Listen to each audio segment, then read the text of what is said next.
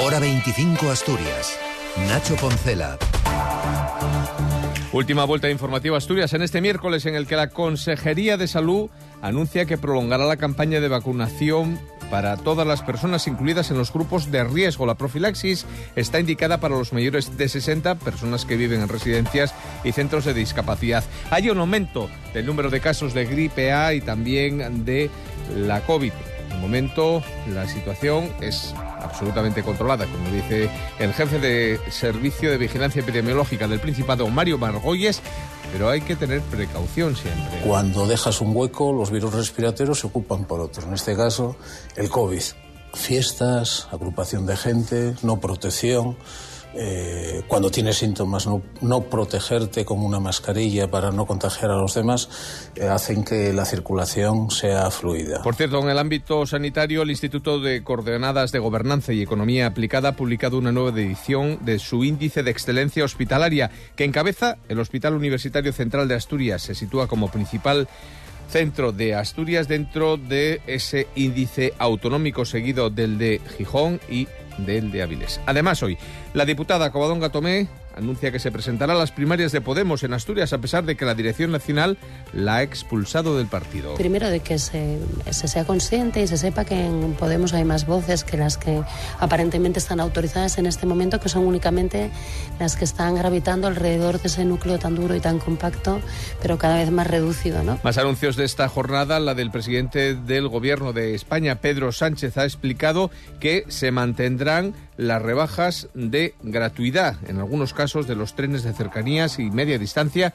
así como el 50% de los transportes de competencia autonómica. Se extiende durante el año 2024 la gratuidad para los usuarios y usuarias eh, frecuentes eh, de ferrocarriles, de cercanías, de rodalíes, de media distancia y avant, así como los servicios públicos de transporte regular de viajeros y viajeras para eh, los eh, eh, casos de carretera competencia de la Administración General del La Estado. red autonómica de escuelas de 0 a 3 años va a comenzar el próximo curso con 822 plazas repartidas en 30 concejos. Así lo han anunciado los consejeros de Educación Lidia Espina y de Hacienda y Fondos Europeos Guillermo Peláez.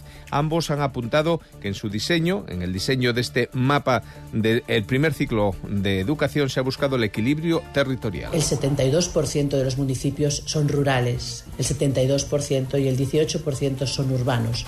Eso significa claramente que nosotros teníamos una prioridad clara y es que tengamos eh, oferta suficiente para atender a los niños y niñas y con esto contribuyamos a políticas que asienten a la población. Damos una vuelta por Asturias. El alcalde de Oviedo, Alfredo Cantelli, confía en que los casi 6 millones de fondos EDUSI incorporados a los presupuestos municipales de este año sirvan para completar la inversión de la entrada a la, desde la Y, la denominada FABA, y financiar esta obra cuyo monto supone 23 millones de euros. Bueno, hay fondos EDUSI que nosotros no usamos ya. Nosotros pensar que partimos de un proyecto que nosotros no usamos, con lo cual hay varios fondos no muy significativos, pero, pero sí están ahí que, que bueno, cambiamos el proyecto completamente, con lo cual no, no, eran usables. Otros alcaldes, los de la comarca de la Sidra y el Consejo Regulador, han celebrado su brindis de final de año con el reto de conseguir el próximo la declaración de la Sidra como Patrimonio de la Humanidad. Alejandro Vega es el alcalde de Villaviciosa y anfitrión. Todos confiamos en que el próximo año sea el de la gran noticia de la declaración de la sidra, de la cultura sidrera como patrimonio inmaterial de la humanidad y eso va a ser muy importante para Asturias,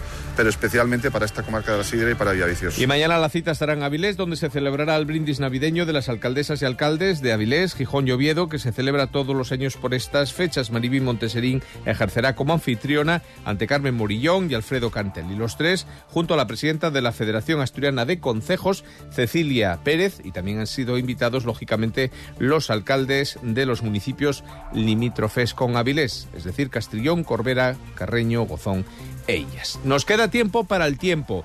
Ya han visto que en algunos puntos de Asturias, especialmente en la costa, ha comenzado a llover y mañana el cielo va a estar nuboso y con una intensidad mayor de esos chubascos que tenderán a remitir a partir de mediodía las temperaturas por contra, suben las mínimas en un ascenso notable. En las principales ciudades de la región se oscilará entre mínimas de 9, por ejemplo en Oviedo, que hoy marcó 1, y máximas que estarán rondando los 15-16. Pasen buena noche, les dejamos ya con el deporte.